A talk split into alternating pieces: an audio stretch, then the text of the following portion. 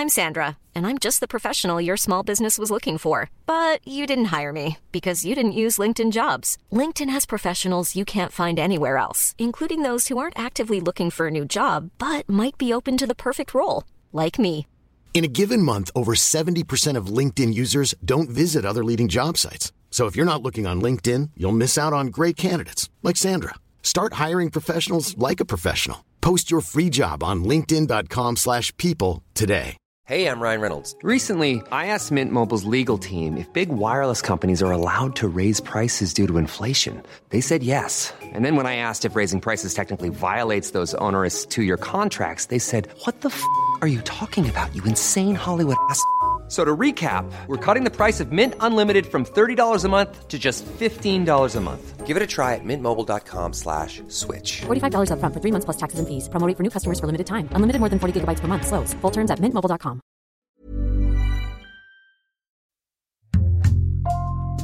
Bonjour, c'est Thibault Lambert et vous écoutez Code Source, le podcast d'actualité du Parisien.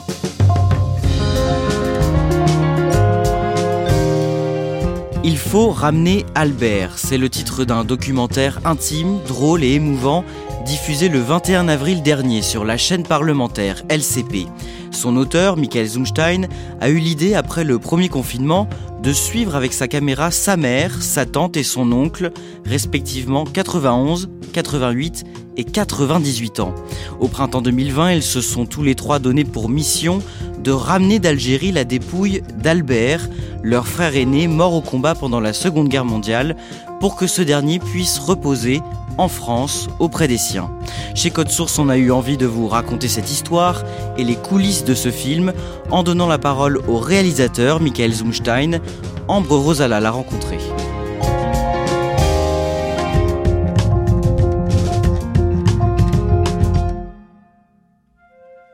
Michael Zumstein habite à Montreuil, en Seine-Saint-Denis, avec sa femme qui a produit son documentaire et leur fille adolescente. Ils m'accueillent dans leur maison à l'heure du petit déjeuner et Michael me conduit dans un petit salon au dernier étage de la maison où nous nous installons. Michael Zumstein a 52 ans. Il est né le 16 avril 1970 à Bagneux, dans les Hauts-de-Seine. Comme son père est un artiste peintre suisse, Michael a les deux nationalités suisse et française. Avec ses parents et sa grande sœur, il grandit à Paris. Michael est juif par sa mère, mais il me raconte qu'il n'a pas grandi dans une famille très croyante. Je pense que j'ai appris assez tard que j'étais juif. Je le savais de façon inconsciente, mais j'ai absolument pas grandi dans la tradition juive. Pas de fête de Pâques, euh, pas de bar mitzvah, on mange pas cachère. Je voyais ça chez les autres et je me demandais pourquoi c'était pas comme ça chez nous. La mère de Michael, qu'il appelle par son prénom Colette, est née à Oran, en Algérie. Elle a une petite sœur, Nicole, un frère, Roger, et aussi un autre grand frère, Albert, l'aîné de la fratrie.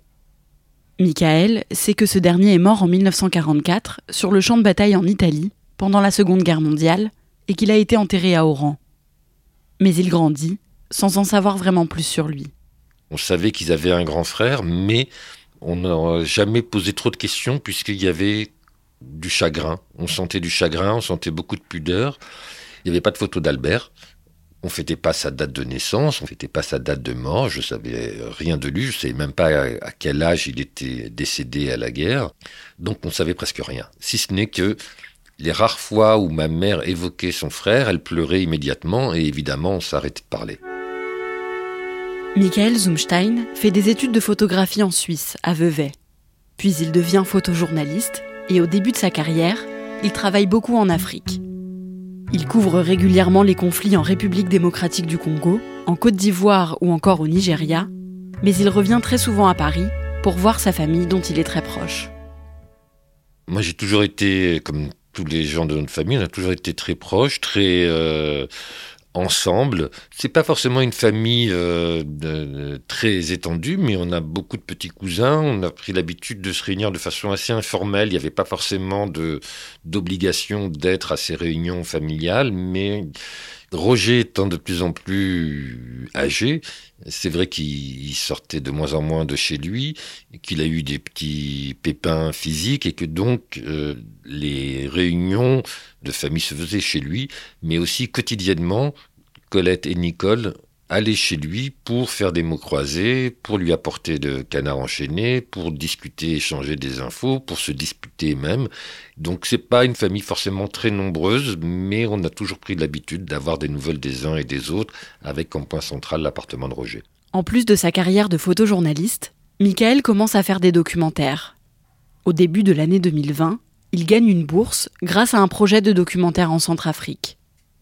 Il est censé partir quelques temps plus tard, mais c'est annulé à cause du Covid et du confinement, et Michael se retrouve sans aucun projet. Et euh, mon épouse, Juliette Guigon, m'a dit mais pourquoi tu n'irais pas filmer ta famille? Et moi j'avais absolument aucune envie de filmer ma famille, je l'avais jamais même photographié. Donc j'étais très réticent, mais j'y suis allé d'abord avec mon iPhone. Et ça devait être peut-être, je ne savais pas encore, mais ça devait être peut-être la chronique euh, voilà, de trois personnes âgées, une fratrie, ce qui est assez rare à leur âge, une fratrie pendant le confinement. Et au bout de voilà deux jours, je filmais avec l'appareil et peut-être parce que ou à cause de la caméra, Roger, mon oncle, qui est un des personnages du film, a euh, fondu en larmes après deux trois jours de tournage euh, et il a dit il faut qu'on ramène Albert notre frère. Je ne peux pas mourir sans ramener le corps de mon frère auprès de nous à Paris. Il n'avait jamais prononcé le prénom d'Albert pendant 70 ans. Et à ce moment-là, j'ai senti qu'il y avait une, autre histoire, une histoire qui en plus me touchait particulièrement et que j'allais la suivre. La mère de Michael, Colette, a 91 ans. Sa tante Nicole en a 88 et son oncle Roger, 98. Colette et Nicole s'emparent de cette mission de ramener Albert. Depuis l'appartement de Roger, elles entament des démarches pour ramener le corps d'Albert en France et Michael vient les voir presque tous les jours pour les filmer. Dans cette mission, ils avancent un petit peu à l'aveugle. On commence par euh, chercher des informations, c'est Nicole qui s'y met, par chercher des informations sur à qui demander. On part de rien du tout. Est-ce qu'il faut demander à l'ambassade de France? Est-ce qu'il faut demander au ministère de la Défense parce qu'Albert était enterré dans un cimetière militaire? Est-ce qu'il faut parler aux autorités algériennes? Et c'est ça la première euh, marche, c'est à qui demander. Donc on a envoyé une série de mails. Nicole euh, a essayé d'envoyer des mails. Les mails lui revenaient parce qu'elle ne marquait pas la bonne adresse. Elle a essayé d'appeler. Et c'est comme ça qu'on commence. Mon adresse mail, c'est quoi? Colette Zumstein. Arrobade, c'est... Voilà. Après, arrobade, c'est ça? Oui. Gmail.com. Gmail. Gmail. Un G et après M-A-I-L. Oui. Point com. Point Point com, ouais. Com. Point com, C-O-M. C-O-M C-O-M. Tom, comme un Tom. Mais moi, il y avait je me rappelle qu'il y avait un robade quelque part. Non? Enfin bon. J'assiste ça de façon attendrie, mais aussi parfois énervée, puisque quand on refait quatre fois le même mail, qu'on retourne à nouveau une autre scène parce que finalement le coup de téléphone, on a oublié de mettre le code de l'Algérie, j'étais parfois hilar, parfois énervé, et puis parfois aussi je me disais, mais là il faut que je les aide parce qu'autrement le film il va durer quatre heures. Parfois, Michael aide sa mère à envoyer des mails ou à passer des coups de téléphone. Son cousin Daniel, le fils de Roger, leur vient aussi en aide parce qu'exhumer le corps d'Albert pour le ramener en France s'annonce plus compliqué que prévu. On devait fournir des papiers qu'on n'avait pas, ou bien aucune des deux administrations, algériennes ou françaises, ne souhaitait faire le premier pas pour autoriser de peur de froisser l'autre. On marchait sur des œufs, mais on a reçu un soutien assez unanime et qui nous a beaucoup étonné de la part de l'ambassade de France euh, en Algérie, qui a tout de suite compris ce qu'on voulait faire une fois qu'on a réussi à les joindre. Et ils nous ont toujours dit que c'était possible, que c'était faisable, que ça allait prendre du temps, donc on s'accrochait à ça. En plus de filmer leur quête pour ramener Albert, Michael décide de prendre sa mère, son oncle et sa tante séparément pour leur poser des questions sur leur frère. Et rapidement, la fratrie commence à raconter qui était Albert. Il avait un beau visage, euh, un beau visage rond. Albert, il était grand. Il était souvent torse nu. Hein. Donc je voyais un homme euh, athlétique. Il, était, il avait les cheveux assez longs et beaucoup plus blonds que les nôtres. Il rêvait de, faire euh, des, études de médecine. Il, euh, il, était très soigneux de son apparence. Euh, il, avait, il portait des, des, pantalons blancs avec le pli bien repassé. Euh. Dans les souvenirs que me racontent Nicole, Colette et Roger, il y a un personnage qui apparaît.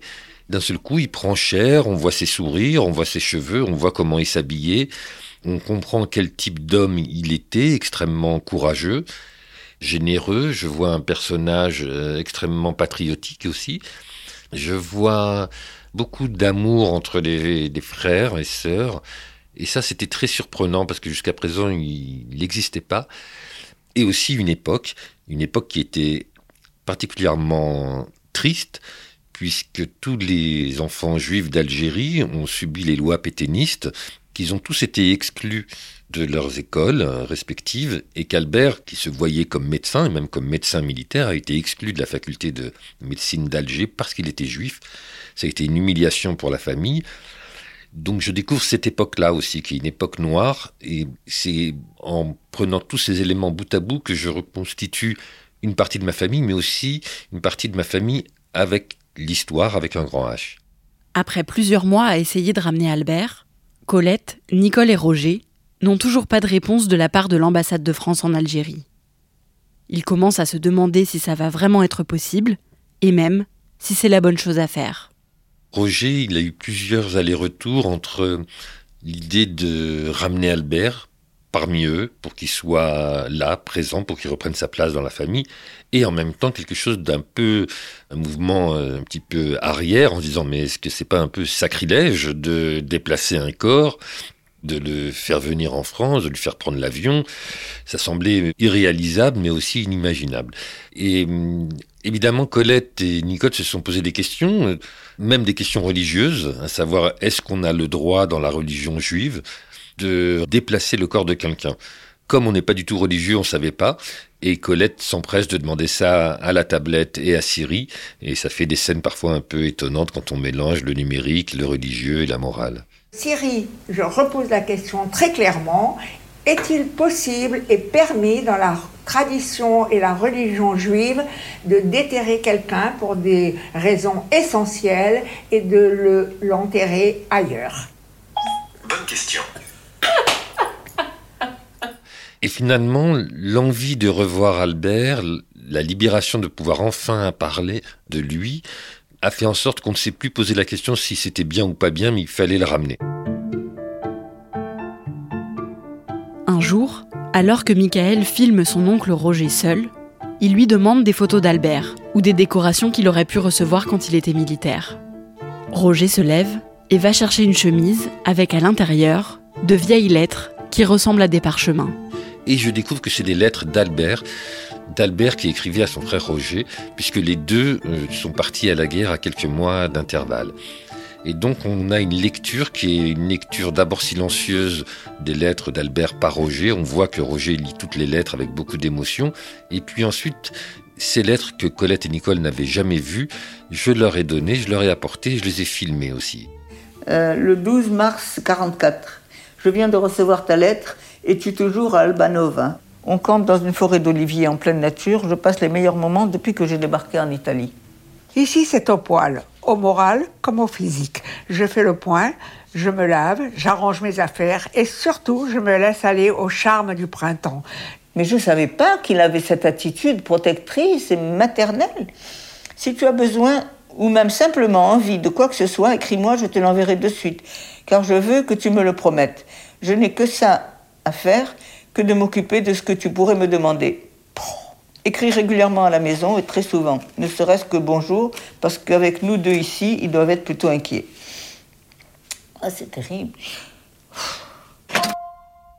Dans le montage du film, on s'aperçoit que les trois frères et sœurs lisent les lettres d'Albert, que Albert leur parle en quelque sorte, et c'est une façon pour moi de montrer que ça y est, ils sont réunis, les quatre ensemble, c'est douloureux, mais Albert leur parle et eux peuvent parler d'Albert. En mai 2021, plus d'un an après le début du tournage du documentaire, Michael reçoit un appel de son cousin Daniel, qui est en contact avec l'ambassade de France en Algérie. Un matin, Daniel m'a appelé en me disant Je crois que c'est bon, on a reçu une réponse et il nous donne une première date. Ça y est, ça devenait concret. À un moment Colette dit même, je crois que Albert prendra l'avion le 1er juin. Et là, ça devient concret, tellement concret qu'elle pense que c'est lui qui va prendre l'avion, qui va monter dans l'avion. Et ensuite, il y a eu des reports parce que le Covid. Et on a reçu un dernier email. Et à ce moment-là, en effet, je filme Daniel qui dit à son père Roger, voilà, Albert entrera le 28 juillet. Et là, c'est très très concret. Et Roger se rend compte que ça y est, c'est fait, qu'il va pouvoir euh, revoir son frère. Comment tu te sens avec le, avec le retour d'Albert? Ah, Rassuré quand même. L'avenir, il est là, avec toute la famille. Autrement, il était isolé, le seul pauvre. Dans un cimetière militaire, il voulait ça, mais pas la solitude éternelle, non. Tandis que c'est l'accompagnement éternel. Le corps d'Albert doit rentrer en France dans quelques semaines. Alors Michael et sa famille s'occupent des derniers préparatifs. Ils organisent une cérémonie au cimetière de Bagneux, dans les Hauts-de-Seine, où Albert sera enterré avec les deux parents de la fratrie n'étant pas forcément religieux dans notre famille, on se disait que ce serait assez magique si on pouvait avoir une cérémonie militaire pour accueillir Albert en France. On a à nouveau fait des démarches. Colette et Nicole se sont à nouveau employés à faire ces démarches. Moi aussi, je les ai aidés là-dessus. C'était très compliqué. Et on, là, à nouveau, on a reçu un accueil absolument incroyable du ministère de la Défense parce que ils nous ont dit mais, mais bien sûr qu'on va accueillir votre oncle Albert et on va le faire comme il se doit selon les règles de l'art. Il y aura un tambour, il y aura une trompette, il y aura une sonnerie aux morts et on va lire ses états de service.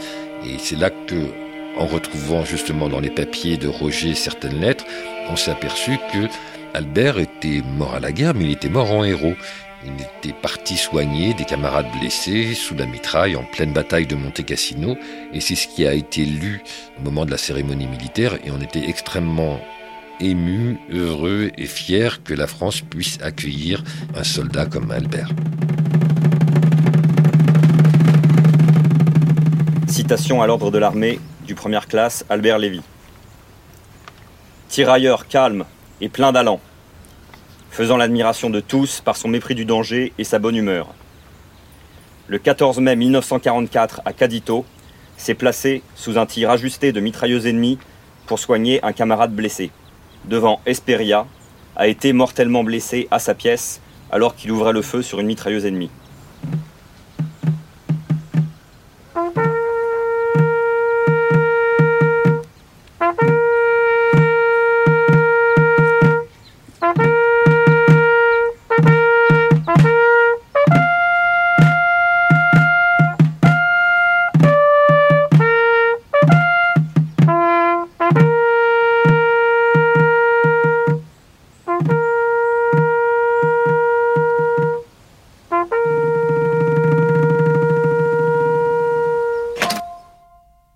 La famille de Michael se déplace pour assister à la cérémonie, sauf son oncle Roger, dont la santé est trop fragile pour qu'il puisse faire le déplacement. Mais peu de temps après, il m'a demandé à voir les images de la cérémonie pour être bien sûr que son frère était revenu. Donc je lui ai fait un montage pour lui qu'on a regardé ensemble. On a beaucoup pleuré. Et quelques semaines après avoir en effet vu que son frère était là, que toute la famille était réunie, que Albert était rentré à nouveau et prenait sa place dans notre famille, ben, Roger est décédé. On était triste parce que Roger était un, pilier de notre famille, mais on avait la satisfaction d'avoir réalisé ce qu'il voulait. Il s'est dit qu'il fallait ramener son frère en France, il l'a fait, et ensuite il a pu partir tranquillement.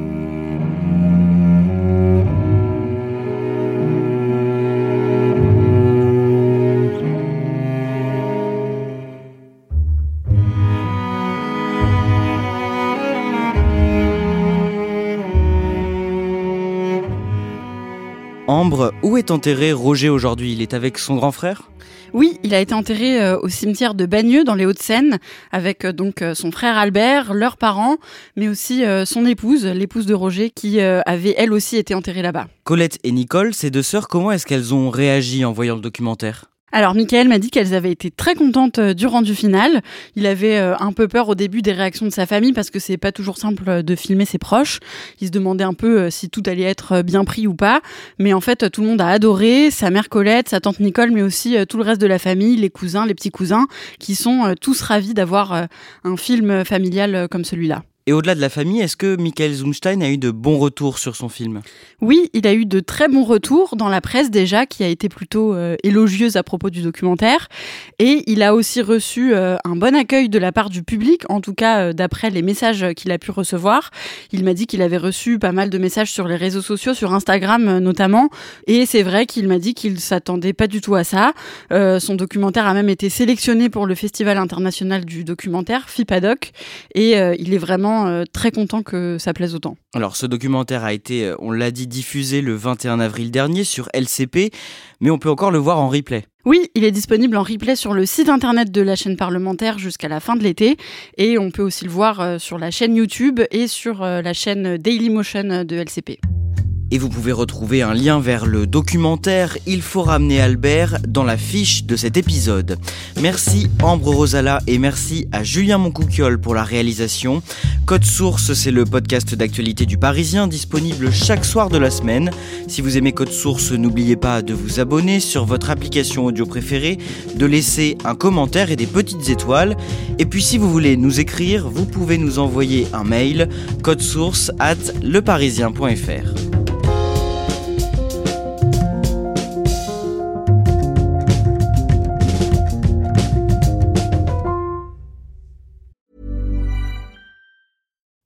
When you make decisions for your company, you look for the no-brainers. And if you have a lot of mailing to do, stamps.com is the ultimate no-brainer. It streamlines your processes to make your business more efficient, which makes you less busy. Mail checks, invoices, legal documents, and everything you need to keep your business running with stamps.com. Seamlessly connect with every major marketplace and shopping cart Schedule package pickups and see your cheapest and fastest shipping options from different carriers with rates up to 89% off USPS and UPS rates. And with the stamps.com mobile app, you can take care of mailing and shipping wherever you are. Make the same no-brainer decision as over 1 million other businesses with stamps.com. Sign up with code program for a 4-week trial plus free postage and a free digital scale. No long-term commitments or contracts. That's stamps.com. Code program.